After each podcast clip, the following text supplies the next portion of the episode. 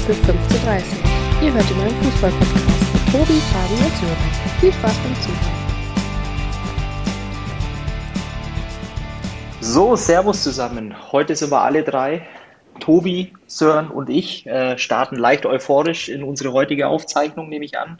Sören von gestern noch euphorisiert und Tobi und ich äh, mussten ein bisschen zittern, wobei äh, Tobi ja äh, zwei Herzen hat. Eins ist äh, blau-weiß und das andere rot-weiß.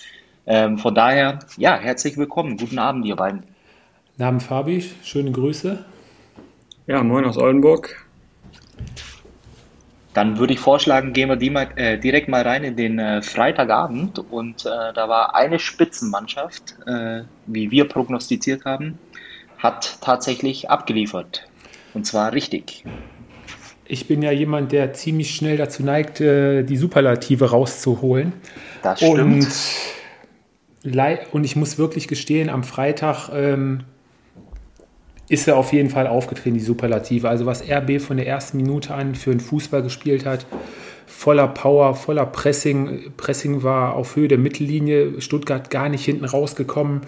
Ähm, Kurzpassspiel, also von der ersten bis zur letzten Minute Stuttgart wirklich chancenlos.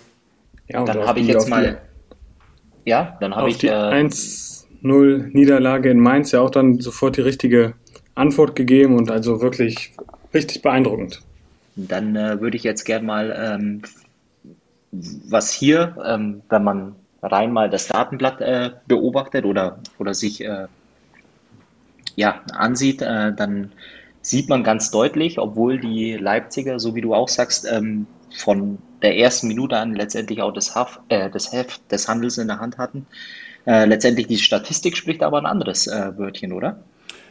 Ja, also was den Ballbesitz angeht, da war ich, ich habe am Ende auf die Statistiken geguckt, war ich schon ein bisschen überrascht. Das waren ja nur 52 zu 48 Prozent Ballbesitz für RB. Allerdings, ähm, was man dann wirklich doch schon gesehen hat, ähm, RB war ja nur in Bewegung und Stuttgart hat es einerseits clever gemacht und die Räume so gut es geht noch zugestellt, aber waren unterm Strich hinterher noch sieben Kilometer mehr, die äh, RB gelaufen ist. Ähm, und die Torschüsse alleine sagen natürlich auch äh, 28 zu 11, glaube ich, sagten sie, neuer Rekord. Ähm, ja, also Stuttgart hat ja in keinster Weise offensiv äh, bis auf einmal in der ersten Halbzeit stattgefunden, wirklich. Sören, kann man den Stuttgartern einen Vorwurf machen oder ist es am Ende, der, äh, am Ende des Tages eine Frage der Qualität?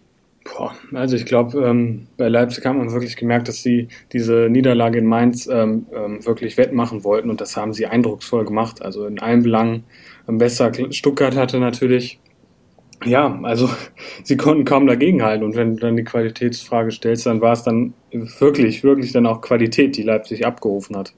Und ich glaube, da, da, ist das mal ein bisschen wieder relativiert, der 5 zu 1 Sieg letzte Woche gegen Kräuter führt, wo der VfB sich ja wirklich quasi in Rausch gespielt hatte. Ähm, ja, jetzt haben sie mal die Kehrtseite der Medaille gesehen und man hat wirklich auch gesehen, dass es gerade in der Offensive beim VfB durch die ganzen Verletzten, Kalajdzic ist erst äh, ziemlich zum Schluss reingekommen, äh, fehlt einiges nach vorne. Hinten hin haben sie es soweit ganz gut gemacht, in ihr, was äh, an Möglichkeiten hatten.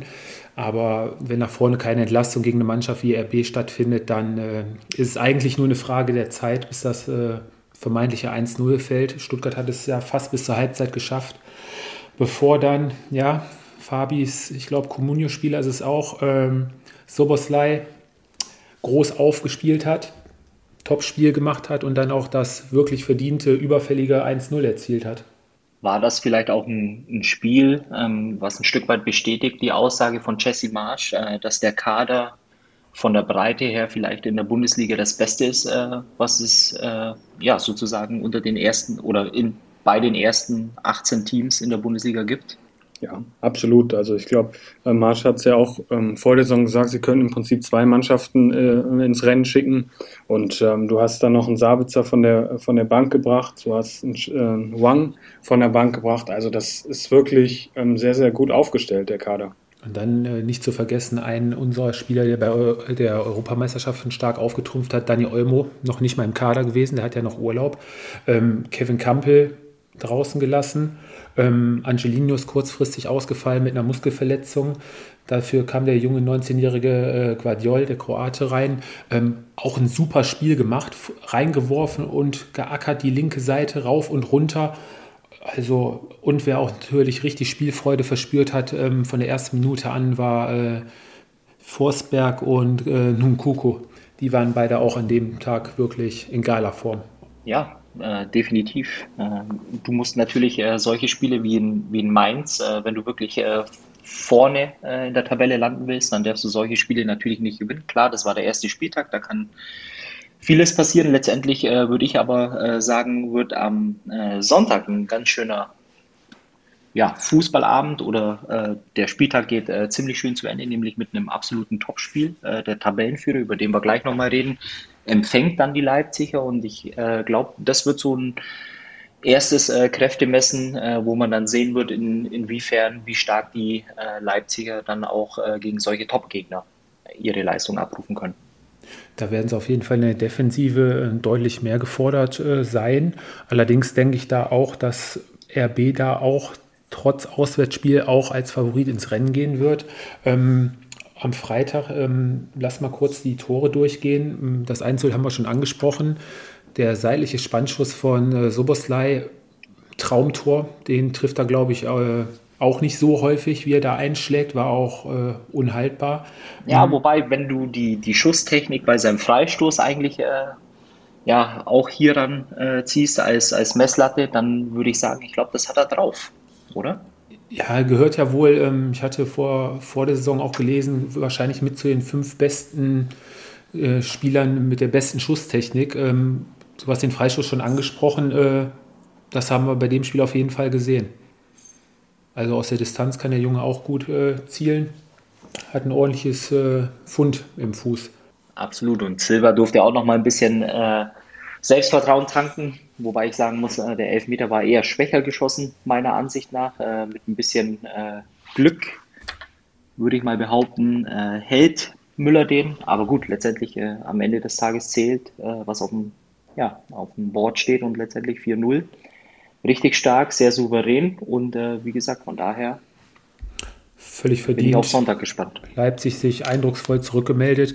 Für mich das schönste Tor äh, bei dem Spiel war eigentlich das äh, 2 zu 0, dieses ähm, Kurzpassspiel zwischen vier, fünf Leipzigern, ähm, wo dann Forsberg äh, in den Lauf von Silva legt, der in den 16er eindringt und der dann den Ball wieder auf den hinterlaufenden Forsberg mit der Hacke ablegt, der ihn dann nur noch äh, reinschieben muss. Also das war blindes Verständnis auf jeden Fall darauf von ja, den beiden. Das ist, äh, das ist One-Touch-Football ähm, und da siehst du, dass eben elf Fußballer auf dem Feld stehen, die sich einfach die Kulle auch ähm, in einem Tempo zuschieben können, äh, was dann einfach auch äh, eine Spitzenmannschaft auszeichnet. Ja, und es gibt ja genug Spitzenmannschaften, die nach dem 2-3-0 dann plötzlich das Spielen einstellen, aber bei Leipzig hat es ja wirklich nicht den Eindruck und der VfB muss ja am Ende wirklich äh, sich glücklich schätzen, dass es nicht noch hinterher 5-6 zu Null gestanden hat, oder? Absolut, wobei man aber auch, äh, wie gesagt, jetzt äh, die Kirche irgendwo im Dorf lassen muss. Äh, es war ein sehr, sehr starkes Spiel.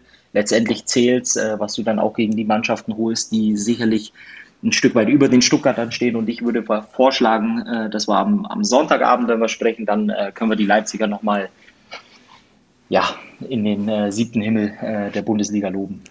Einen Spieler möchte ich noch loben, bevor ich den nächste Woche wahrscheinlich dann, nächste Woche wird wahrscheinlich die erste Reifeprüfung für ihn werden. Ähm, Siakam, der Nachfolger von Upamecano mit beeindruckenden Statistiken. 86% gewonnene Zweikämpfe, 91% Passquote und auch vorne immer wieder bei Ecken und bei Standards, äh, bei dem Soboslai-Freistoß äh, ganz knapp verpasst mit dem Kopf, sonst wäre es da das erste Tor gewesen für ihn. Also mit dem hat RB auf jeden Fall einen ziemlich guten Griff gelandet. Musst du jetzt schon Werbung machen für deine Kickermannschaft oder hast du den gar nicht? Ähm, da können wir hinterher noch drauf zu sprechen kommen, aber ähm, aufgrund des RB-Spiels denke ich, werde ich äh, nicht wenig Punkte bekommen. Na, das ist doch mal eine, eine gute Brücke. Lass uns doch mal über den äh, aktuellen Tabellenführer sprechen, der am Samstag ziemlich knapp, ähm, meines Erachtens, dann aber äh, verdient letztendlich die drei Punkte wieder aus der Hauptstadt äh, mit nach Wolfsburg nimmt. Sören, wie sieht dein Fazit bei dem Spiel aus? Ja, ich habe ja ähm, Wolfsburg in der vergangenen Woche gesehen. Ähm, da haben sie ja wirklich den VfL Bochum in Grund und Bogen gespielt in der ersten Halbzeit. Jetzt gegen Berlin, muss ich sagen, taten sie sich sehr schwer. Also in der ersten Halbzeit war ja wirklich nicht, nicht viel zu sehen. Und in Halbzeit 2 war ja auch dann die äh, Hertha aus Berlin äh, wirklich auch ein Tick besser bis zu dem Strafsto Strafstoß, wo ja dann das 1-0 gefallen ist für Berlin. Ähm, aber dann hat sich am Ende dann auch wirklich nochmal Qualität auch durchgesetzt. Ja, und wenn man wirklich sieht, der erste Torschuss der Hertha, wobei es war noch nicht mal wirklich ein Torschuss. Ich glaube, es war so ein halber Torschuss in der ersten Halbzeit. Offensiv hat die Hertha in der ersten Halbzeit so gut wie gar nicht stattgefunden. Ähm, viel Mittelfeldgeplänkel und äh, hauptsächlich Ballbesitz vom VfL Wolfsburg, der halt äh, nun nicht richtig durchkam. Ähm, chancentechnisch war auch noch nicht so viel in der ersten Halbzeit. Ähm, Hertha ist die Mannschaft, wo wir ja die letzten zwei Wochen schon drüber gesprochen haben. Also ich sehe da auch die nächsten Wochen immer noch keine Besserung in Sicht. Also was die Mannschaft äh, wieder abgeliefert hat, äh, der Kampf war da, aber das war es dann auch schon, oder? Also ich würde halt sagen, unabhängig von dem Spiel jetzt gestern, ist es natürlich so, dass du dich jetzt in einer Situation befindest, die suboptimal ist. Ich glaube, äh, die Hertha hat sich äh, speziell am ersten Spieltag ähm, ein Stück weit mehr ausgerechnet. Äh, das ging, ja, wie sagt man es, richtig in die Hose bei den Kölnern. dann hast du ein Spiel zu Hause gegen Wolfsburg. du verlierst es dann aus Hertha Sicht unglücklich relativ spät mit 2 zu 1. Ja, und jetzt fährst du nächste Woche zu Bayern München. Und ich glaube mal, dass es mit Sicherheit alles, aber kein leichtes Spiel werden wird. Ähm, und dann, wenn du nach dem dritten Spieltag mit null Punkten womöglich äh, letztendlich ähm, aus München abreist, dann stehst du mit dem Rücken zur Wand. Und dann sind wir genau an dem Punkt, wo wir sagen, ähm, dass meiner Meinung zumindest ähm, eben auch diese Mannschaft mit diesem Trainer nicht funktioniert. Und dann sind es die Kleinigkeiten, die einfach in so einem Spiel entscheiden. Ich möchte jetzt Paul Dardai nicht äh, die Schuld für die Niederlage am Samstag geben, aber ich glaube, dieses äh, Zusammenspiel oder diese Homogenität äh, letztendlich, äh, die wichtig ist zwischen Mannschaft und Trainer, und das hat man heute beispielsweise auch wieder bei den Kölner gesehen. Das ist dann eben auch nochmal dieser letzte Zweikampf, dieser letzte Sprint. Und mir fehlt einfach bei der Hertha dieses, ähm, dieses letzte Puzzlestück und mir tut es wahnsinnig leid einfach. Ähm, für die Hertha an sich, weil ich habe es ein paar Mal schon gesagt, die Mannschaft ist gespickt mit äh, super Einzelspielern, aber für mich funktioniert das einfach nicht. Bestes Beispiel bei dem Spiel ähm, war Kevin Prince Boateng. Äh, man muss ihm jetzt vielleicht ein bisschen Schutz nehmen. Er ist schon mit Rückenproblemen ins Spiel gegangen. Aber ein Boateng mit 18 Ballkontakten und einer Zweikampfquote von 33 Prozent im Mittelfeld, ähm, einige Fehlpässe auch mit dabei, ähm, ist auch keine große Hilfe für so eine Mannschaft. Da bringt die Erfahrung auch nicht viel. Die Entlastungsangriffe nach vorne hatte ich schon angesprochen, ähm, sind meistens auch ähm, von Brooks und äh, Lacroix abgefangen worden.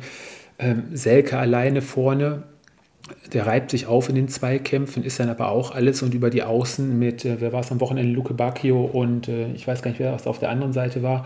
Ähm, Del Rosun. Del Rosun. Das ist einfach viel, viel zu wenig. Und, ja. der, und das 1 zu 0 war ja in der 60. Minute der Elfmeter, ein bisschen glücklich, kann man geben. Und ähm, ja, da kam dann der Streit, vermeintliche Streit oder Davy Selke wollte den Elfmeter, glaube ich, schießen. Und das hat, glaube ich, auch schon gezeigt, dass es so wirklich in der Mannschaft äh, auch nicht funktioniert. Oder wie habt ihr die Szene so interpretiert? Ja, du hast die richtige Situation angesprochen. Ich glaube, da äh, hat man echt gesehen, dass, dass diese Mannschaft überhaupt keine Mannschaft ist. Und ähm, das liegt natürlich dann auch ein Stück weit, äh, muss das natürlich auch vom, vom Trainer da geregelt werden, dass die Mannschaft sich findet. Die hatten jetzt eine lange Vorbereitung. Im Prinzip, wenn man da auf die Startaufstellung guckt, bis auf, ich meine, Serda und Boateng, klar, jetzt Selke, das sind nur drei Spieler, die ähm, ähm, als Neuzugänge quasi integriert werden mussten in diesem Startelf. Also da muss schon muss einfach mehr kommen. Und ich glaube auch, dass, dass es jetzt das Bayern-Spiel, danach musst du nach Bochum fahren, das ist auch nicht unbedingt eine leichte Aufgabe. Und wenn du dann immer noch mit äh, null Siegen dastehst, dann wird es da auch echt ungemütlich werden. Interessant, denke ich, wird auch noch die Personalie jetzt in den nächsten, was haben wir, glaube ich, noch acht oder neun Tage, was mit äh, Kunja passiert, der ja wohl, der war ja nicht im Kader aufgrund von ähm, einigen ähm, Muskelproblemen, glaube ich, waren es. Ähm, 30 Millionen hält Freddy Bobic weiterhin dran fest. Atletico ist im Gespräch, wollen sie auch nicht von abrücken von den 30 Millionen. Ist halt die Frage, wenn so ein Spieler weg will, die Ablösen nicht gezahlt werden und dann muss er bleiben, er hat ihm wohl klar gemacht, dass er dann seine Leistung bringen muss. Ja, ist halt die Frage. Ich meine, ist auch so ein zwischen Genie und Wahnsinn. Wenn er Bock hat zu zocken, einer der geilsten Spieler der Liga, aber die meisten Spiele äh, eher, eher Mitläufer. Ja, guck dir die, die Mannschaft an, guck dir, wen er auch äh, nochmal bringen konnte von der Bank. Äh, da ist ein Toussaint dabei, da ist ein äh, Torunariga dabei. Ähm, grundsätzlich äh, wäre es auch so, äh, ein Kunja mit Sicherheit auch ein Spieler, der der Hertha richtig gut tun würde. Aber wie gesagt, ähm, du bist als Trainer dafür verantwortlich, dass du eine Mannschaft baust, die funktioniert. Äh, du hast dann im Sommer jetzt äh, jemanden zurückbekommen, ähm, der mit Sicherheit äh, nicht der einfachste ist. Und die Szene, die spricht, glaube ich, für sich. Ähm, und wenn du keine Mannschaft bist und dann läuft es nicht, dann stehst du hinten drin äh, in der Tabelle vom, vom ersten Spieltag an. Es wird mit Sicherheit nicht einfacher. Also ich hatte, musste mich mal so ein bisschen zurückerinnern an die guten zwei Jahre, die die Hertha vor einiger Zeit, das war glaube ich so um die 2005, 2006 war es, meine ich. Da hatten sie eine ziemlich geile Mannschaft, äh, wenn ihr euch nur daran erinnern könnt, mit André Voronin und äh, Marco Pantelic, wo die Hertha ja schon fast oder in die Champions League Quali gekommen ist damals. Ähm, das war eine richtig coole Mannschaft. Da hat es auch äh, innerhalb der Mannschaft richtig gut funktioniert. Die waren fußballerisch ja, aber, auch nicht ja. so, so dolle, aber ja, so. Ja, solche Typen hast du natürlich nicht in dieser Mannschaft. Das waren ja absolute Mentalitätsspieler. Und also, ich weiß nicht, ob ein Suat Serda so ein Typ ist oder, oder Luke Bacchio. Also, das, die Mannschaft ist halt nicht so. Nein, absolut. Und dann, und dann hast du damit äh, Kevin Prince Boateng jemanden verpflichtet, der so sozusagen diese Rolle einnehmen soll, ob er der Typ ist, ähm, der das in, in dieser Art und Weise, wie man es äh, von ihm erwartet, ausfüllen kann, äh, diese Rolle, wage ich äh, zu bezweifeln, unbestritten äh, seiner fußballerischen äh, Qualitäten. Aber ja, letztendlich wurde da meines Erachtens ein Stück weit aufs falsche Pferd gesetzt. Und wir können eigentlich nur als neutrale Fans letztendlich hoffen, dass sich die Hertha irgendwie im Laufe der nächsten Wochen wieder fängt. Vielleicht tut die Länderspielpause dann auch mal ganz gut, um da einiges äh, zu sortieren, aber im Moment sieht es äh, mit Sicherheit nicht gut aus. Lass uns noch kurz über den VfL Wolfsburg sprechen. Marc van Bommel nach seinem Pokaldesaster, nenne ich es mal, da ist ja wohl der Einspruch äh, ist ja eingelegt worden, da ist noch nicht drüber entschieden worden.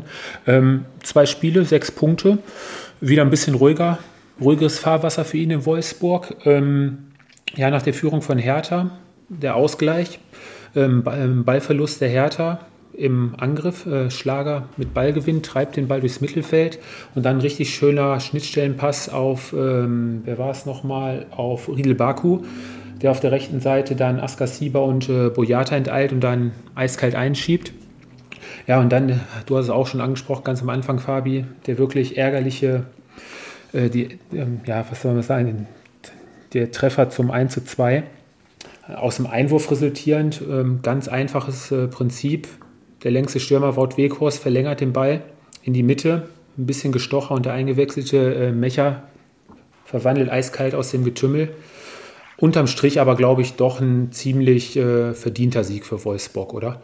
Ja, würde ich schon sagen. Und man hat das ja in der Schlussphase gemerkt, Wolfsburg wollte unbedingt, unbedingt die drei Punkte und das geht auch schon absolut in Ordnung ja, wie gesagt, es kommt jetzt äh, nächste Woche ein Stück weit drauf an. Ich äh, bin nach wie vor so, dass äh, am ersten Spieltag hat den Wolfsburgern natürlich auch der Spielverlauf ähm, in die Karten gespielt. Äh, da wurde es am Ende dann äh, meines Erachtens auch nochmal ein bisschen eng.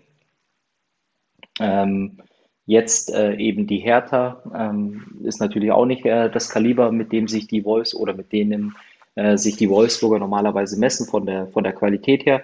Letztendlich wollen sie wieder in die Champions League. Äh, und wie gesagt, am, am nächsten Sonntag kommt es letztendlich darauf an. Äh, trotz alledem, es sieht nach wie vor nach einer gefestigten Mannschaft aus. Äh, die Innenverteidigung, habe ich ja ein paar Mal jetzt schon angedeutet, ist für mich ja so mit äh, Top 2, Top 3 in der Bundesliga mit Brooks und Lacroix.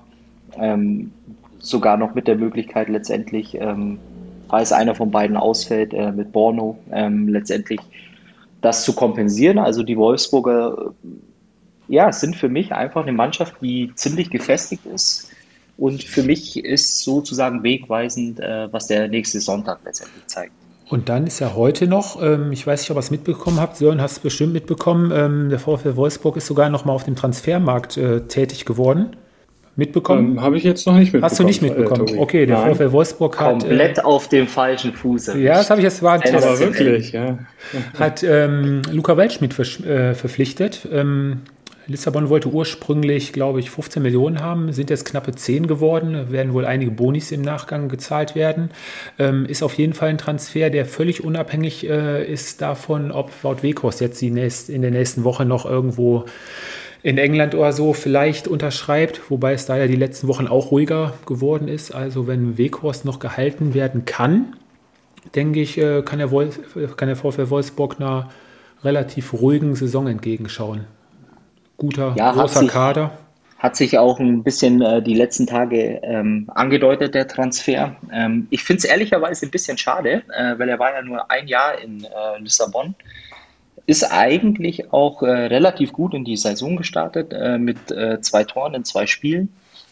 Trotz alledem ist es natürlich auch so, dass es für die Wolfsburger mit Sicherheit ähm, ja, eine Verstärkung sein kann. Letztendlich, äh, wie er dann eingesetzt wird, weil er spielt ja eher gern hängende Spitze, glaube ich, wird sich zeigen, aber der Kader wird besser und von daher, ich bin wirklich gespannt. Gut, kommen wir zum, zu einem Kader, der eigentlich auch super besetzt ist, allerdings ähm, mal wieder nicht das abgerufen hat, was eigentlich in ihm steckt. Ich spreche vom Spiel des BVB beim SC Freiburg. Ja, wie habt ihr das Spiel am Wochenende verfolgt? Also ich war schon ziemlich enttäuscht. Ich hatte eigentlich mit einer Trotzreaktion des BVBs gehofft nach der Supercup-Niederlage, wo wir später noch äh, drauf eingehen, vielleicht kurz. Ähm, ja, in Freiburg ist es immer schwer. BVB letztes Spiel auch schon in Freiburg verloren gehabt. Allerdings der Auftritt war schon schwach vom BVB, oder? Ja, das kann man durchaus so sagen. Und ähm, sie haben es auch, glaube ich, nicht geschafft mit dem Ballbesitz, weil den hatten sie ja wirklich äh, daraus äh, was, was zu machen. Und äh, klar, das Spielverlauf hat dann auch ein bisschen für Freiburg gespielt. Dann geht so ein Wahnsinnsfreistoß von äh, Griffo rein und dann liegst du 1 gegen Freiburg zurück. Ähm, aber ich glaube, unterm Strich muss man sagen, der Ballbesitz, äh, aus dem Ballbesitz nicht viel gemacht und dann auch äh, im Endeffekt verdient verloren. Fabi, du gehst mit dem BVB auch immer ziemlich kritisch. Äh das stimmt nicht, ähm, weil grundsätzlich äh, bin ich eigentlich immer jemand, äh, der gerne in BVB äh, schaut.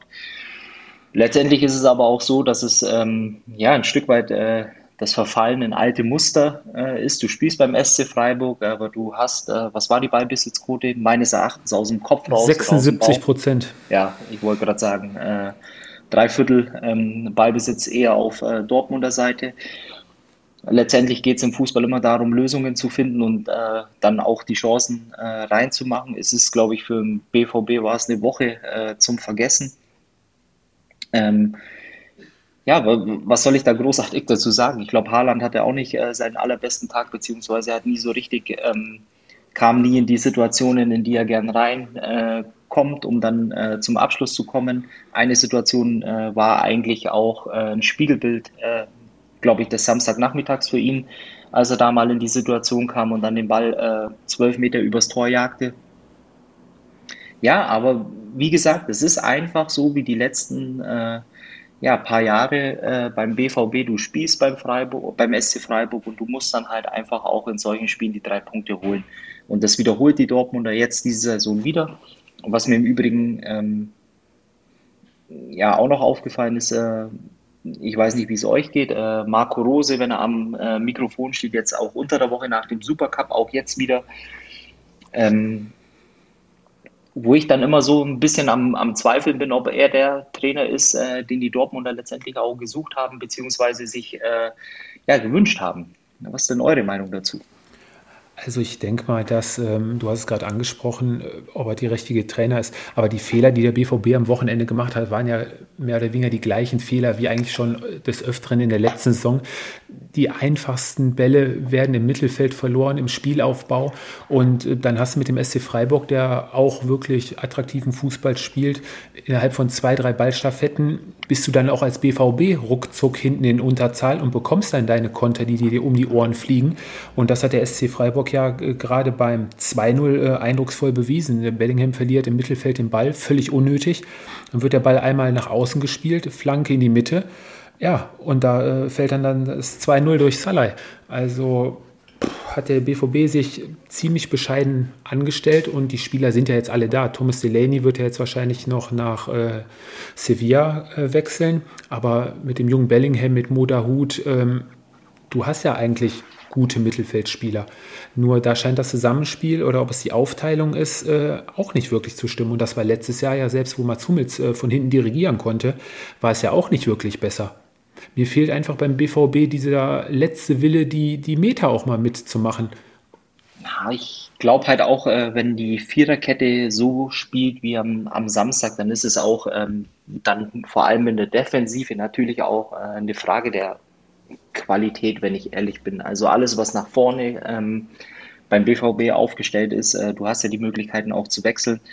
Aber du hast halt auf der rechten Seite hinten äh, Passlack, ähm, Nico Schulz ist für mich, ja, das ist eine absolute Top-Mannschaft in der Bundesliga und das ist dann in der Viererkette einfach auch ähm, nicht gut genug besetzt. Äh, letztendlich für mich Passlack auch ein Spieler, der äh, bei einer absoluten Top-Mannschaft äh, rechts hinten nichts zu suchen hat. Gut, es ist natürlich wahrscheinlich auch geschuldet ähm, letztendlich äh, der, der Verletzungen ja, äh, trotz alledem äh, wieder ein enttäuschender Samstag äh, für den BVB und äh, sie haben sich mit Sicherheit diese Woche viel, viel mehr ausgerechnet.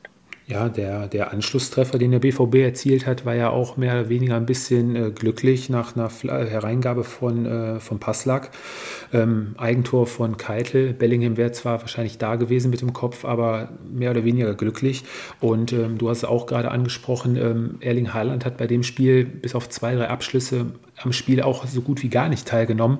Und da muss man mal eigentlich ein großes äh, Lob ähm, Schlotterbeck aussprechen, der wirklich von der Statur her und vom Kampfgewicht her, sage ich mal, gegen Erling Haaland auch äh, brutal dagegen gehalten hat und äh, auch mit Philipp Lienert hinten eine richtig gute Partie in der Abwehr gespielt hat. Ja, und auch der, der andere Neuzugang, der das erste Mal in der Startaufstellung steht, Donny Malen, den, von dem habe ich auch nicht viel gesehen. Also muss man wirklich sagen, dass der BVB ähm, ja wirklich nicht nicht äh, da war so richtig und dass die Freiburger das defensiv ähm, exzellent gemacht haben, klar. Ja, jetzt müssen wir mal schauen, wie es für den BVB dann am nächsten Wochenende weitergeht. Da kommt es zum vermeintlichen Topspiel am Freitagabend gegen die äh, TSG Hoffenheim. Auch nicht einfach. Auch nicht einfach, glaube ich, für den BVB, zumal die Hoffenheimer ja auch äh, ja, ein bisschen so der, der Gegner ist, der letztendlich den Dortmund immer mal wieder Punkte abnehmen kann, äh, zumal die Hoffenheimer ja auch ähm, ja, gar nicht mal so schlecht in die Saison gestartet sind. Aber ich bin gespannt, ja. Gut, kommen wir mal zu einer Mannschaft, ähm, die noch nicht so gut in die Saison gestartet ist. Kommen wir mal zum, zur Nullnummer des Samstages zwischen Eintracht Frankfurt und dem FC Augsburg. Also die Sky-Konferenz hat nicht viel hergegeben. So oft war man in Frankfurt nicht. Ich habe mir hinterher noch ein paar Ausschnitte angeschaut. Ähm, mein Eindruck vom Spiel war eigentlich, ähm, Augsburg, wie schon im ersten Spiel gegen Hoffenheim, eigentlich bemüht, möglichst hinten äh, ziemlich defensiv zu stehen und dann mit ein paar Angriffen versuchen, nach vorne das Glück zu finden. Ähm, gleiches Spiel gegen Frankfurt haben sie auch ziemlich gut durchgezogen. Ähm, der Eintracht ist auch in der zweiten Halbzeit, wo sie wirklich spielbestimmt waren, auch nicht viel eingefallen. Ähm, da macht sich wirklich der Abgang von André Silva bemerkbar. 21 zu 4 Torschüsse für die SGE, ein paar wirklich hundertprozentige, die man leichtfertig vergeben hat.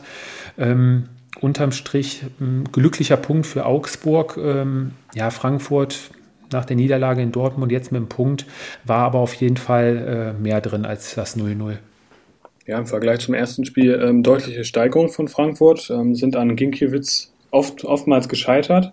Und äh, bei Augsburg muss man echt sagen, dass das erneut wieder ein sehr harmloser Auftritt war. Klar, defensiv kannst du sagen, wie zu null, aber offensiv kam da wieder nicht viel äh, bei rum und da muss man schon, also erwarte ich auch schon eine deutliche Steigerung in den nächsten Wochen.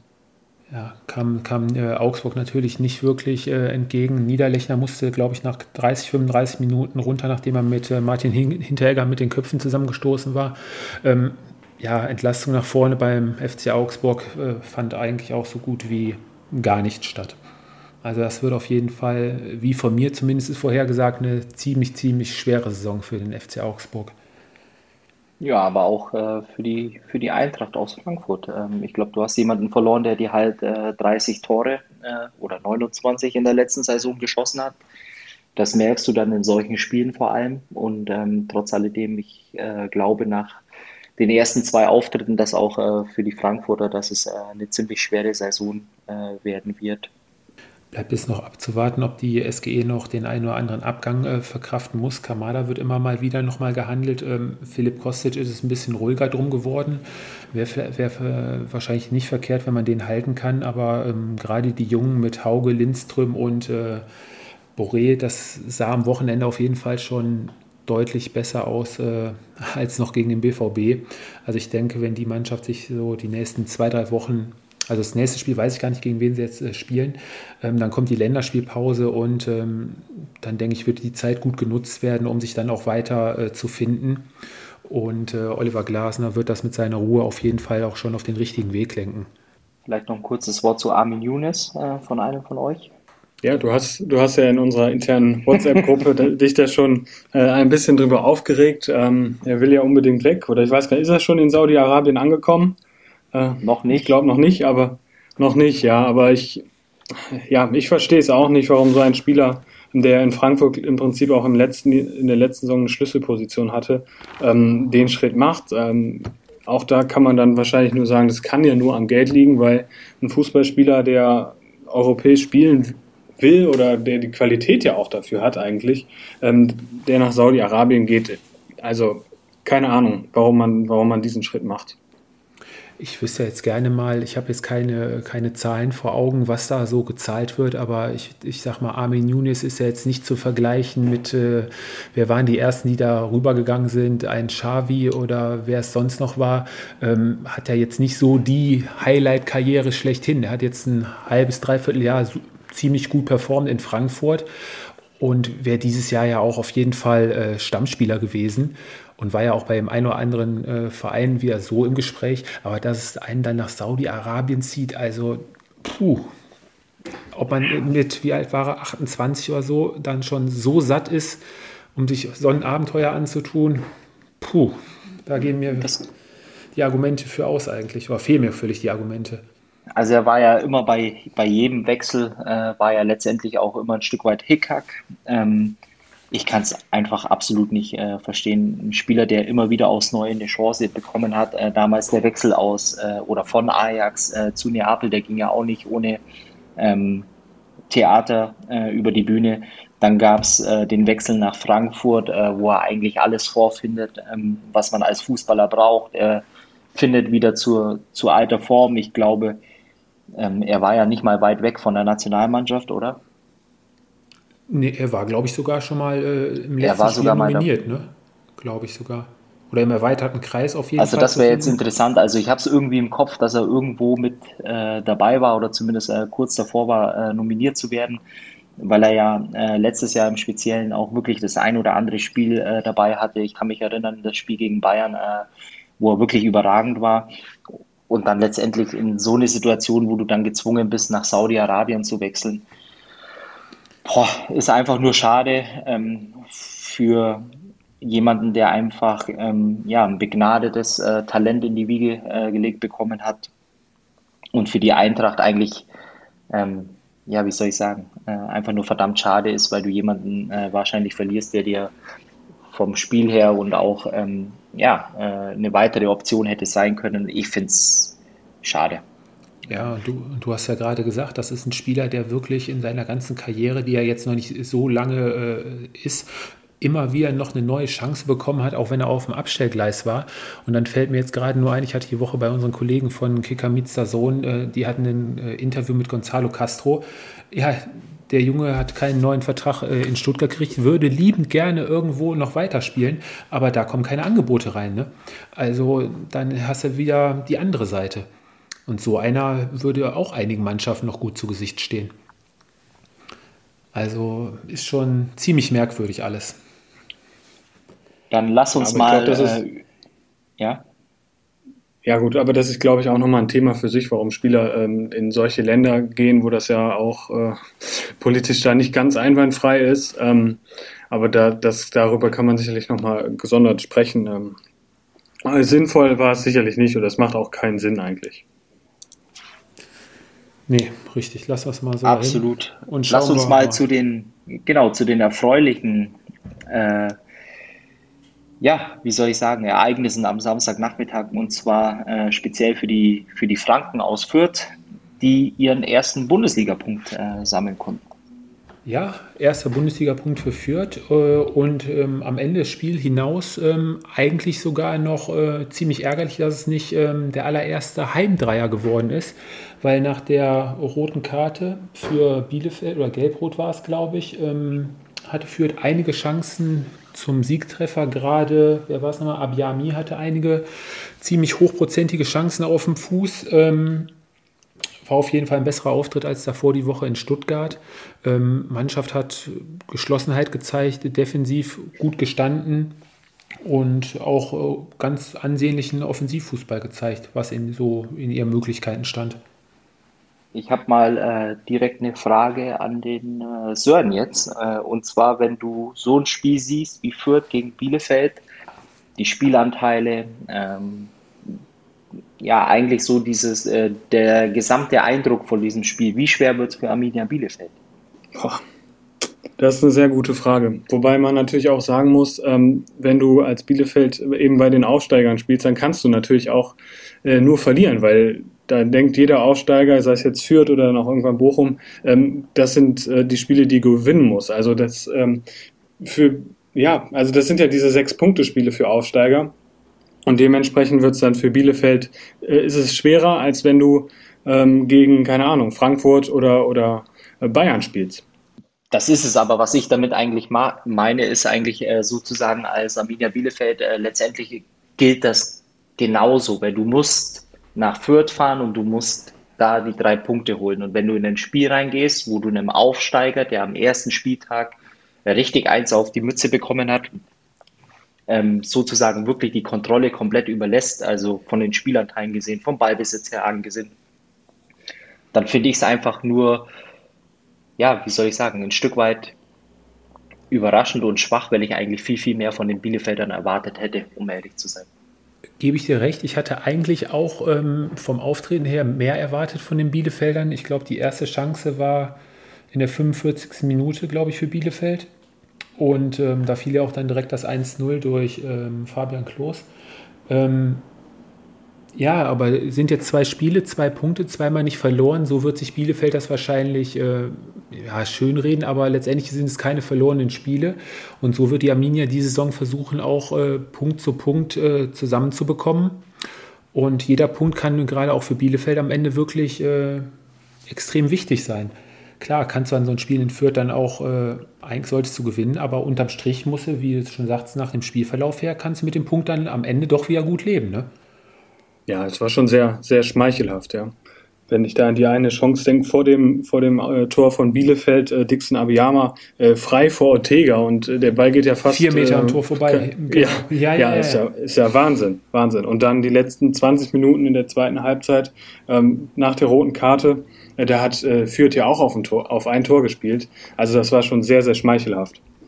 Ja, und jetzt äh, die Arminia im dritten Spieltag trifft sie zu Hause auf äh, Frankfurt. Das wird auch ein interessantes Spiel werden. Da sind dann auch zwei Mannschaften, die so ein bisschen hinter ihren Erwartungen, wobei die Frankfurter hinter ihren Erwartungen zurück sind. Ja, mal schauen.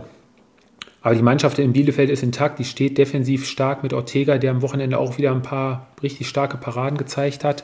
Ähm, nur noch ganz kurz, ja, ich bin ja jemand, was die Handspielregel angeht, ähm, ob ich nicht durchblicke oder ob mir das einfach alles zu viel ist. Ähm, die Szene, die zum Elfmeter geführt hat, muss man den Elfmeter wirklich geben? Also der kommt ja durch zwei, drei Leute durch. Der völlig unerwartet kommt der Ball dann an die Hand von, von Fabian Klos, der ja da im eigenen 16er war. Also tue ich mich wieder wirklich schwer, da einen Elfmeter zu geben.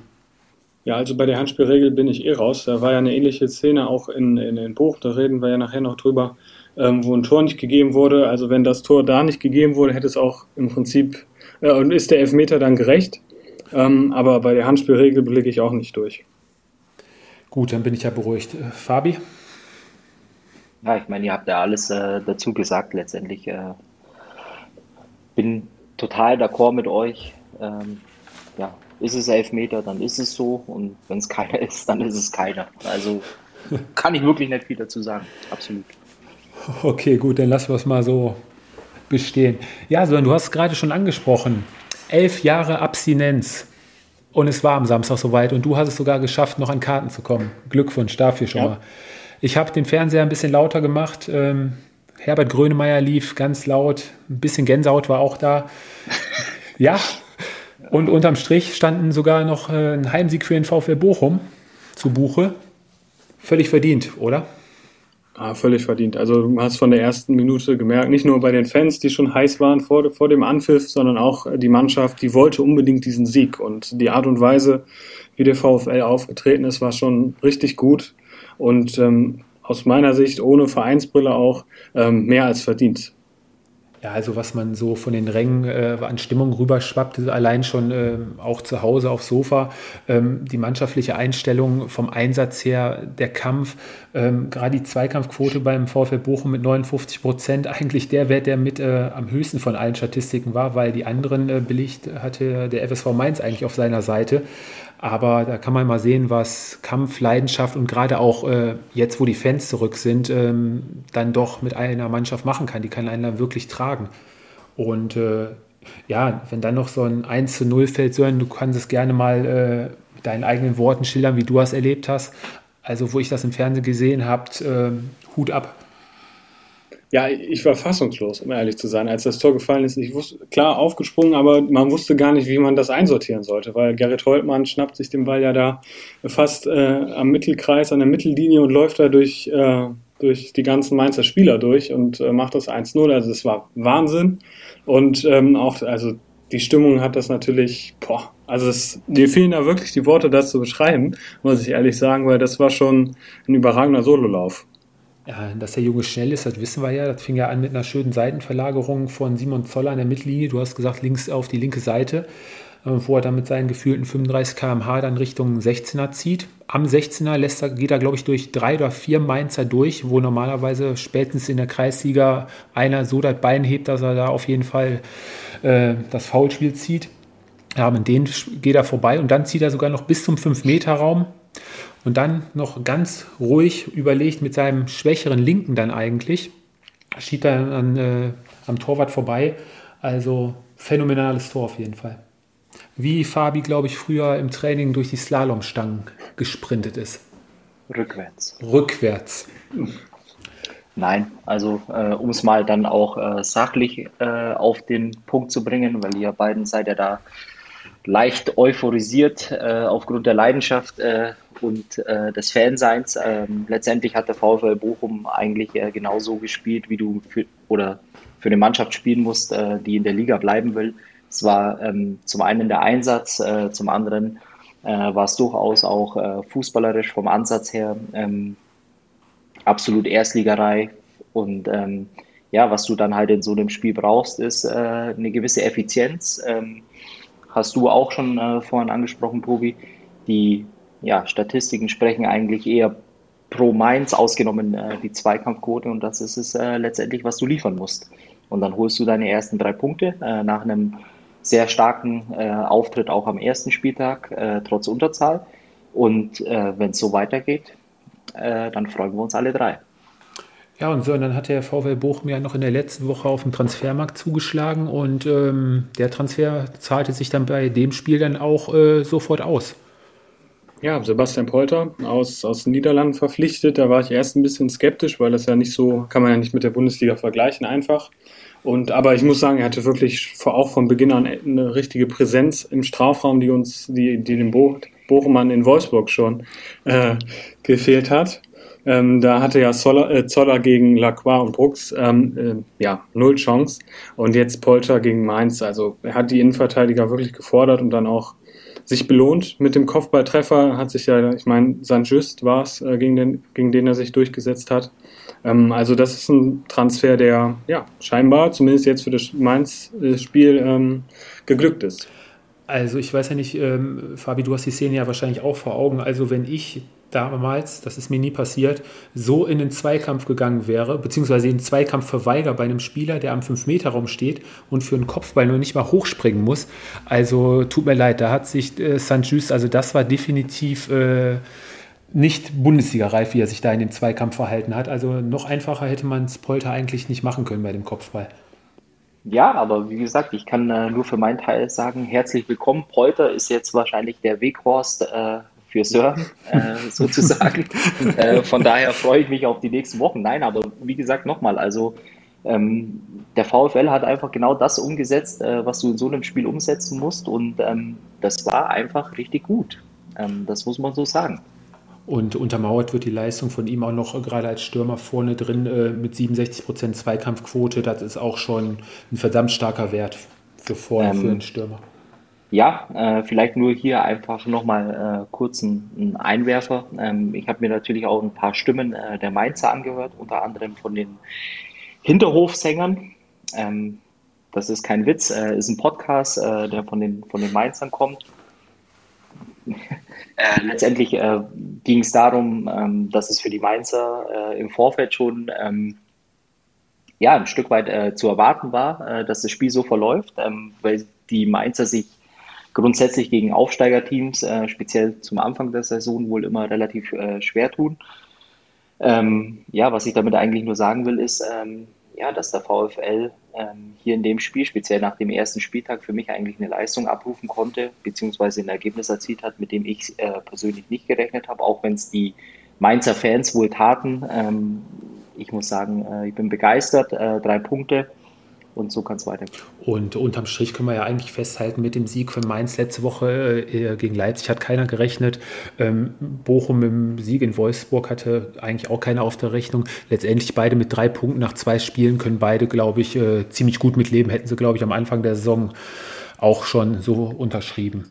Ja, du kannst es so sehen. Du kannst aber natürlich auch sagen, wenn du äh, drei Punkte als äh, Mainz 05 auf ersten Spieltag gegen äh, Leipzig äh, holst, äh, dass du dann so eine Chance hast, äh, nach dem zweiten Spieltag mit vier, eventuell sogar mit sechs Punkten dazustehen.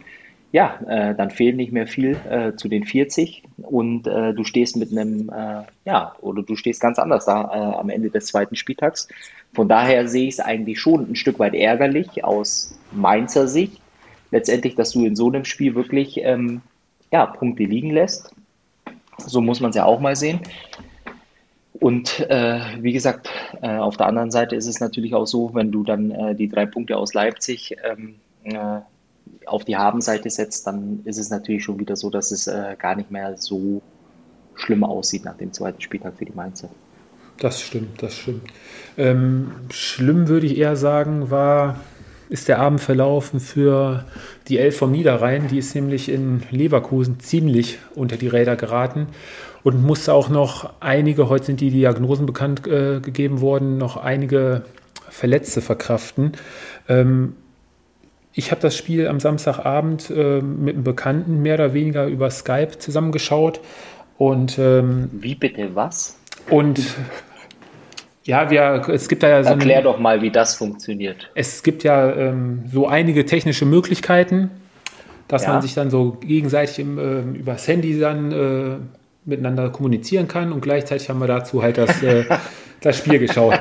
So, genug dazu. Ähm, wie habt ihr denn das Leverkusen-Spiel äh, gesehen? Also ich war vom Auftreten der Leverkusener Mannschaft ähm, sehr positiv überrascht. Hat richtig Spaß gemacht, der Mannschaft zuzugucken richtig erfrischender, technisch hochwertiger Fußball. Ja, ich muss gestehen, ja. das Spiel konnte ich mir leider nicht live anschauen, weil ich auf der Rückreise war und im Stau stand. Aber das, was die Zusammenfassung gezeigt hat, ähm, ähm, ja, muss ich sagen, dass Leverkusen wirklich ähm, auch offensiv das abgerufen hat, wofür Leverkusen steht. Wobei man natürlich auch sagen muss, dass ähm, Gladbach einen echt gebrauchten Tag äh, erwischt hat. Äh, ich glaube, drei Verletzte waren es jetzt und dann auch ein das Eigentor von Jan Sommer da in der dritten Minute vom Pfosten gegen sein Schienbein. Also das war schon echt ein gebrauchter Abend für, für die Borussia. Ja, absolut. Wobei ich äh, natürlich auch sagen muss, es ist äh, ein Stück weit auch so, wie ich es äh, letzte Woche wahrscheinlich an dem Sonntag äh, schon gesagt habe, der Faktor Bayern München, Flutlicht an, äh, bis in die Haarspitzen äh, motiviert. dann hast du ja das komplette Gegenteil die Woche danach. du gehst nach drei Minuten, gerätst du in Rückstand sozusagen ein Stück weit. Und für mich ja, die Verletzungen natürlich, die spielen dann auch nochmal ähm, ein Stück weit in den Spielverlauf mit ein. Trotz alledem ist es dann aber auch so, dass es äh, dann einfach auch ein Stück weit so war, wo ich äh, vor der Saison eigentlich auch schon ein bisschen angezweifelt habe.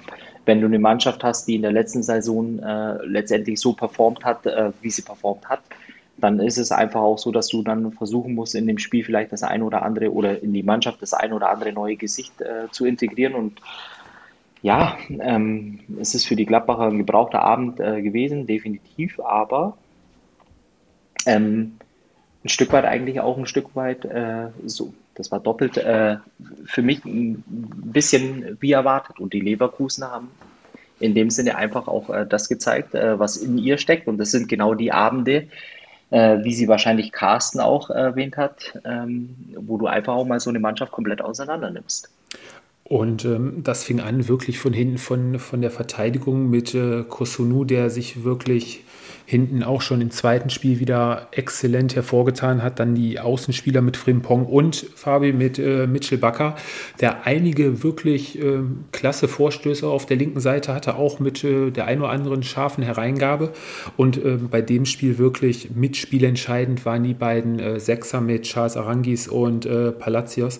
Was die an Zweikämpfen gewonnen haben, was die geackert haben, die waren giftig im Mittelfeld, die haben keinen Ball verloren gegeben Florian Neuhaus, Lars Stindl, Jonas Hofmann ähm, hatten gerade den Ball und zack waren die beiden schon wieder da. Und dann äh, nach dem Ballgewinn, das waren ziemlich viele Ballgewinne, ähm, ging es dann über die Außen mit äh, Diaby, der schon im ersten Spiel wirklich äh, gute Form hatte. Bei diesem Spiel für mich der herausragende Mann. Und auch äh, mit Paulinho, der ja letztes Jahr ziemlich lange verletzt war. In dem wird Leverkusen die Saison wahrscheinlich auch viel Spaß haben. Der war für äh, Amiri in der Startelf. Ähm, da war ordentlich Tempo auf der Seite. Ja, und Patrick Schick hatte dann nach Vorarbeit von Diaby, der den jungen Scully abgehängt hat, mal eben den Sprint von der Mittellinie angezogen. Ein schöner Schlenzer, auch unhaltbar für Jan Sommer. Ja, und dann steht es dann schon 3-0 und dann war die Messe mehr oder weniger schon gelesen. Gladbach ohne große Chancen. Dann kam noch äh, der Elfmeter dazu, den Lars Stindl dann wirklich äh, ja, schwach geschossen hat. Den Elfmeter hätte, glaube ich, der eine oder andere auch gehalten. Ja, unterm Strich steht ein wirklich verdienter Leverkusen-Sieg und äh, ja, die Szene, die zum Elfmeter führte, war eine Grätsche von Bakker ähm, auf den Knöchel von Konrad Leim und da hat sich dann heute wirklich bestätigt, Knöchelbruch auf unabsehbare Zeit fällt er ja auch erstmal aus. Also die Gladbacher bekommen es momentan knüppeldick. Ja, für mich stellt sich so nach dem zweiten, also nach dem zweiten Spiel jetzt auch die Frage, wo, wo Leverkusen und Gladbach stehen, weil die ersten Spiele waren ja das krasse Gegenteil von beiden Mannschaften zu dem Spiel jetzt und ähm, das wäre, also ist spannend, wie jetzt die nächsten, nächsten Wochen so verlaufen. Ich meine, Gladbach spielt nächste Woche gegen äh, Union Berlin und äh, Leverkusen in Augsburg, also da wird man schon sehen, in welche Richtung das Ganze geht. Ja, ich denke auch. Also gerade die Leverkusener haben ja auch äh, des Öfteren nach solchen Gala-Auftritten dann eine Woche später oder dann auch, äh, wo sie noch international in der Euroleague gespielt haben, auch gerne mal dann äh, so Spiele am Wochenende kläglich abgeschenkt. Und äh, ja, du hast es gesagt, es wird wirklich mal interessant, ob Leverkusen mal äh, die Kurve kriegt und dann auch mal auf so eine Gala noch die vielleicht die zweite Gala folgen lässt.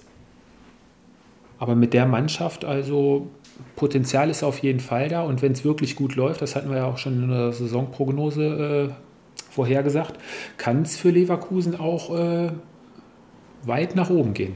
Ja, wobei ich jetzt äh, nach dem zweiten Spieltag erstmal noch abwarten würde. Ähm, Soweit würde ich jetzt noch nicht gehen. Wie gesagt, war ein äh, ja, ähm, perfekter Abend für die, für die Leverkusener, äh, umgedreht für die Gladbacher ein gebrauchter Abend. Äh, letztendlich wird sich zeigen ähm, im Laufe der nächsten Wochen. Genau, und dann haben wir die Samstagsspiele soweit durch. Dann haben wir noch den heutigen Sonntag und äh, den haben die TSG Hoffenheim und Union Berlin heute Nachmittag ähm, gestartet. Ja, am Ende steht ein 2-2. Mm, unterm Strich ähm, eigentlich ein gerechtes 2-2, meiner Meinung nach. Ja, also äh, wie gesagt, also ich war ein Stück weit eher vor dem Spiel pro TSG Hoffenheim. Ähm, weil ich eigentlich dachte, äh, speziell dann auch nach der 2-1-Führung, ähm, dass es ein Stück weit ruhiger wird im Spiel, ähm, dass sich dann die, die Räume auftun, weil die Unioner ein Stück weit ähm, ja, ihren Weg nach vorne suchen müssen. Ähm, letztendlich kam dann aus Hoffenheimer Sicht, äh, ich glaube, der Ausgleich ja ein Stück weit ähm, ja, überraschend auch, ähm, ein bisschen äh, zu früh letztendlich äh, und meines Erachtens äh, war es dann am Ende auch ähm, ja, mehr als gerechtes äh, Unentschieden 2 zu 2. Ja, und dafür, dass äh, die Unioner ja unter der Woche ihr erstes Europapokalspiel mit 4 zu 0 in Finnland gewonnen haben, ähm, war es gerade in der ersten Halbzeit von beiden Mannschaften eigentlich eine ziemlich offensiv, auch vom Tempo her, richtig gute, anzuschauende Partie. Meistens hat man es ja sonntags, da denkt man sich, oh, was ist das denn wieder für eine Partie, die da angesetzt wurde? Nee, aber die, die Partie konnte man sich wirklich richtig gut angucken. Chancen waren auf äh, beiden Seiten, hüben wie drüben. Ja, und ähm, du hast gerade angesprochen, der Ausgleich kam relativ äh, schnell nach der 1-0-Führung für Union Berlin. Ähm, Fabi, sag mal kurz, wer hat denn äh, das 1-0 gemacht? Für die Hoffenheimer, äh, ja, nee, Gieselmann, äh, ja, sorry, Gieselmann. Äh, und dann äh, das 2-2 war einer deiner Lieblingsspieler. Richtig, da wollte ich dann gleich noch drauf zukommen. Also für mich läuft es ja auch zwei Spiele, zwei Tore. Und wenn wir die zwei noch von unter der Woche mit dazu zählen, wären es schon vier. Also wir schauen mal, wie Avonie sich weiterhin die Saison äh, präsentiert. Ja, ähm, der 1 zu 1 Ausgleichs, nee, der 2 zu 1 Führungstreffer der TSG ähm, ein Traumpass von Kramaric, jetzt äh, der vierte Assist schon im zweiten Spiel von der Mittellinie, also fünf Meter hinter der Mittellinie ein bisschen fallen lassen und dann schöner Steckpass durch auf den, äh, wer war es nochmal, auf, ich weiß es gar nicht mehr, linke Seite. Mhm. Helfen mir mal kurz, wer war es? Bo Larsson. Bo Larsson, danke Sören. Und der dann eiskalt äh, eingeschoben hat zum 1 zu 2. Ja, und da kam noch hinterher der 2-2 Ausgleich, ein bisschen glücklich. Avonie kommt zum Schuss, der Ball hält Baumann noch verdammt stark. Ja, und Akpo Buma bekommt den Ball da nicht wirklich weg und äh, Avonie kann dann nochmal nachsetzen, 2-2. Zwischenzeitlich noch ein richtig schöner Freischuss von Max Kruse, den er ans Lattenkreuz hämmert. Ja, aber unterm Strich auch, wie wir jetzt schon gesagt haben, völlig verdientes Unentschieden. Ja, und ich muss echt sagen, also von der, von der, von der TSG bin ich echt überrascht. Hatte ja im Vorfeld so gesagt, dass das eine schwere Saison wird, aber die machen sehr stabilen Eindruck. Auch ähm, der Neuzugang Angelo Stiller, glaube ich, äh, hat ja nur regional in die dritte Liga gespielt bei Bayern 2 vergangene Saison. Ähm, scheint auch eine zentrale Figur zu sein im Moment. Und äh, David Traum auf der linken Seite von Fürth gekommen. Ähm, ja, präsentiert sich auch richtig gut. Ja, auf jeden Fall. Äh, Rudi und äh, Angelo Stiller ja schon im ersten Spiel auf der Doppel-6 äh, schon ziemlich präsent. Ähm, Sebastian Rudi bei dem Spiel auch wieder mit den meisten Ballaktionen. Auch die Zweikampfquote für Sebastian Rudi waren 67 Prozent, auch wirklich äh, sehr, sehr gut. Ist ja normalerweise nicht so das Zweikampfmonster. Ja, und auf Unioner Seite ähm, wieder hervorzuheben, gerade im Defensivbereich auch immer eine Bank eigentlich ziemlich konstant ist. Äh, Robin Knoche, der verteidigt da hinten auch kompromisslos alles weg, hat die Ruhe am Ball und äh, war heute auch wieder einer der stärkeren Berliner auf jeden Fall. Ja, dann haben wir noch den Abschluss des Spieltages. Den hatten die Bayern gegen den 1. FC Köln. Fabi, wir hatten den Podcast extra ein bisschen nach hinten verlegt, damit wir wirklich bis zur letzten Minute das Spiel schauen können und brandaktuell dann auch drauf eingehen können. Schilder uns doch mal deine Eindrücke vom Spiel. Ja, ich habe es ja ähm, ganz kurz schon mal angedeutet, bevor wir die Aufzeichnung äh, gestartet haben.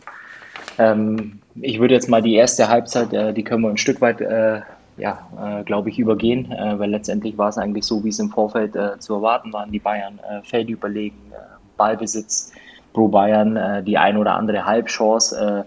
Sylinho äh, noch einmal fast kurz äh, von einem Traumtor. Ich hatte kurzzeitig ähm, gedacht, Zidane ist bei Bayern gelandet. Ja, also es war äh, durchaus eine äh, richtig starke äh, Aktion, die dann aber auch noch mal ein bisschen äh, Zufall, so wie der Ball dann letztendlich bei ihm landet. Ähm, aber letztendlich würde ich die erste Halbzeit dann, glaube ich, skippen oder ich glaube, die können wir größtenteils skippen. Dann zweite Halbzeit, ja, 2 zu 0, ähm, die Einwechslung, beziehungsweise vielleicht wäre es äh, tatsächlich doch wert, äh, ja, äh, ein Stück weit mehr auf die Halbzeit äh, als auf die erste Halbzeit einzugehen, äh, nämlich die Wechsel. Äh, vielleicht mal eine kurze, ja, oder einen kurzen Eindruck von euch zur Leistung von Leroy Sané. Ja, gut, bei Leroy Sané, ich weiß nicht, ich habe das ja schon, als, er, als wir über die deutsche Nationalmannschaft gesprochen haben. Ich bin nach wie vor kein Fan von ihm und ähm, ja, Körpersprache war auch gegen äh, Gladbach, hat, hat mich das auch nicht so wirklich überzeugt. Ähm, ja, also auf meine, aus meiner Sicht haben die Bayern eh ein Problem, was die Außenposition geht, ähm, betrifft. Da muss äh, noch ein bisschen nachgebessert werden. Ja, lieber Sané wäre, glaube ich, auch, äh, hätte heute auch einen Platz auf der Bank gehabt, wenn äh, Kingsley Coman wahrscheinlich äh, fit gewesen wäre. Ähm, gleichzeitig noch Niasu in der Startformation für äh, Stanisic. Bleib mal bei Leroy Sané. Okay. Ähm, die zwei, drei Aktionen, die er hatte, das war einmal ein ziemlich, äh, meiner Meinung nach, lustloser Freistoß äh, in die Mauer. Und die zwei, drei Läufe, die er über Außen hatte, waren jetzt auch nicht wirklich so äh, von Erfolg gekrönt. Wieder ziemlich äh, abgetaucht.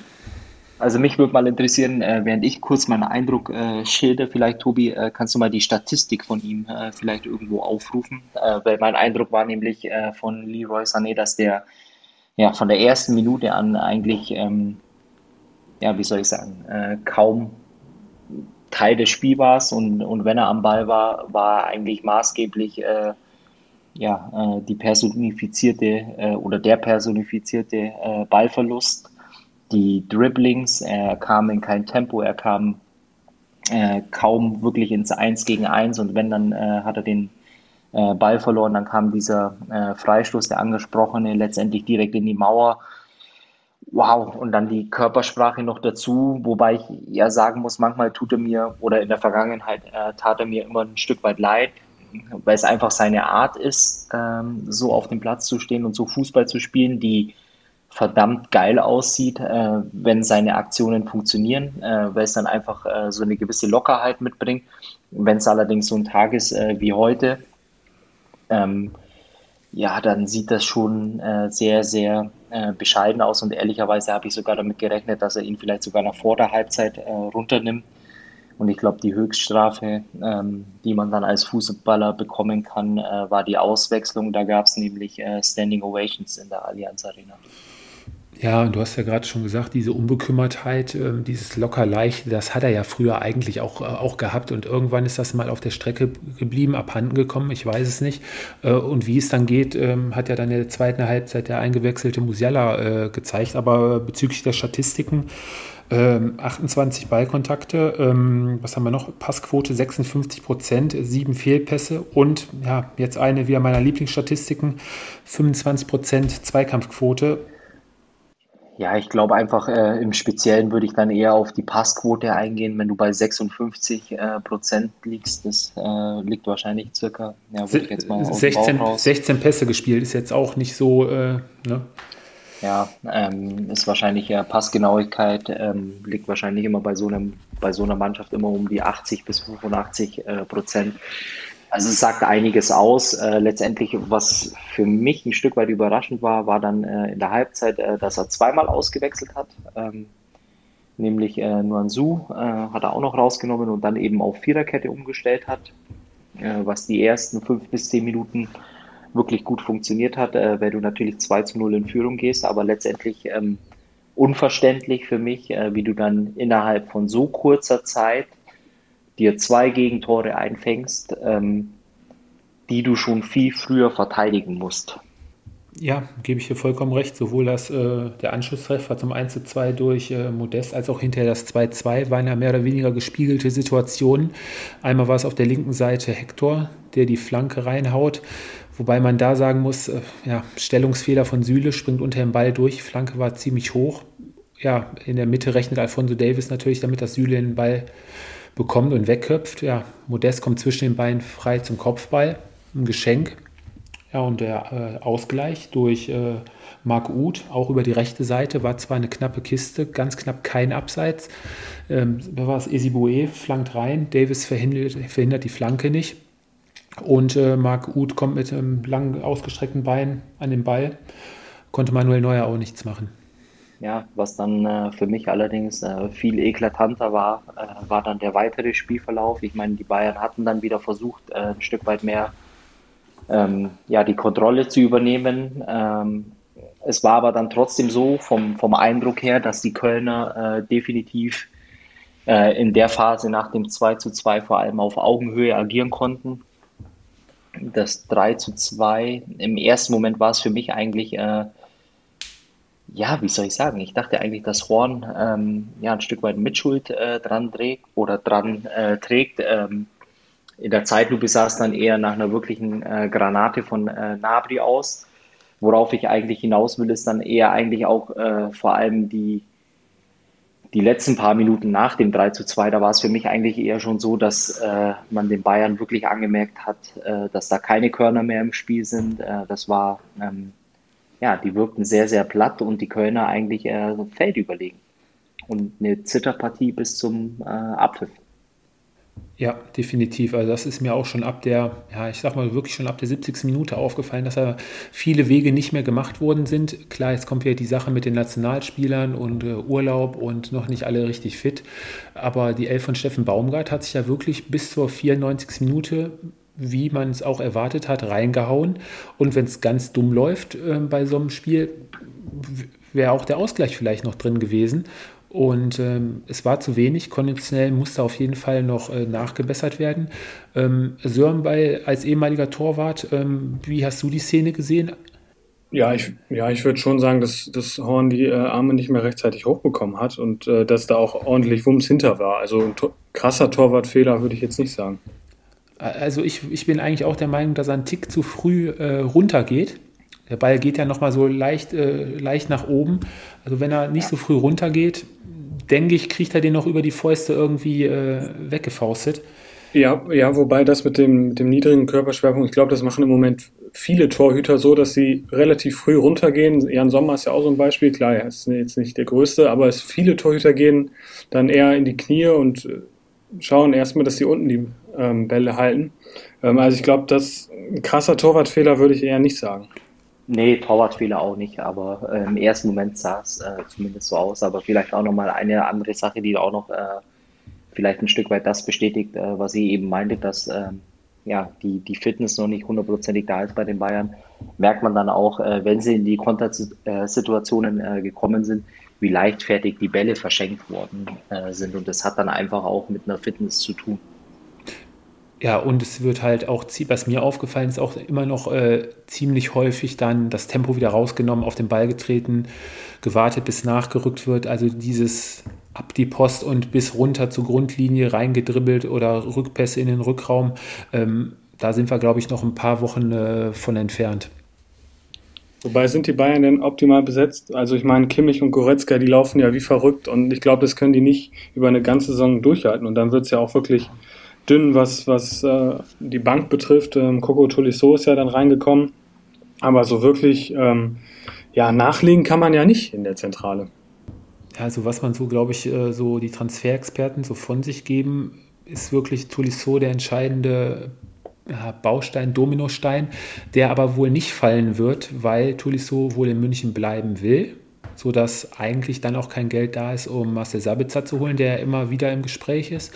Ja, und ähm, dann noch ein Kandidat auf der rechten Seite mit Bunassar. Der weiß auch, wie gut das in München hat und weiß auch, was am Ende des Monats auf seinem Kontoauszug steht.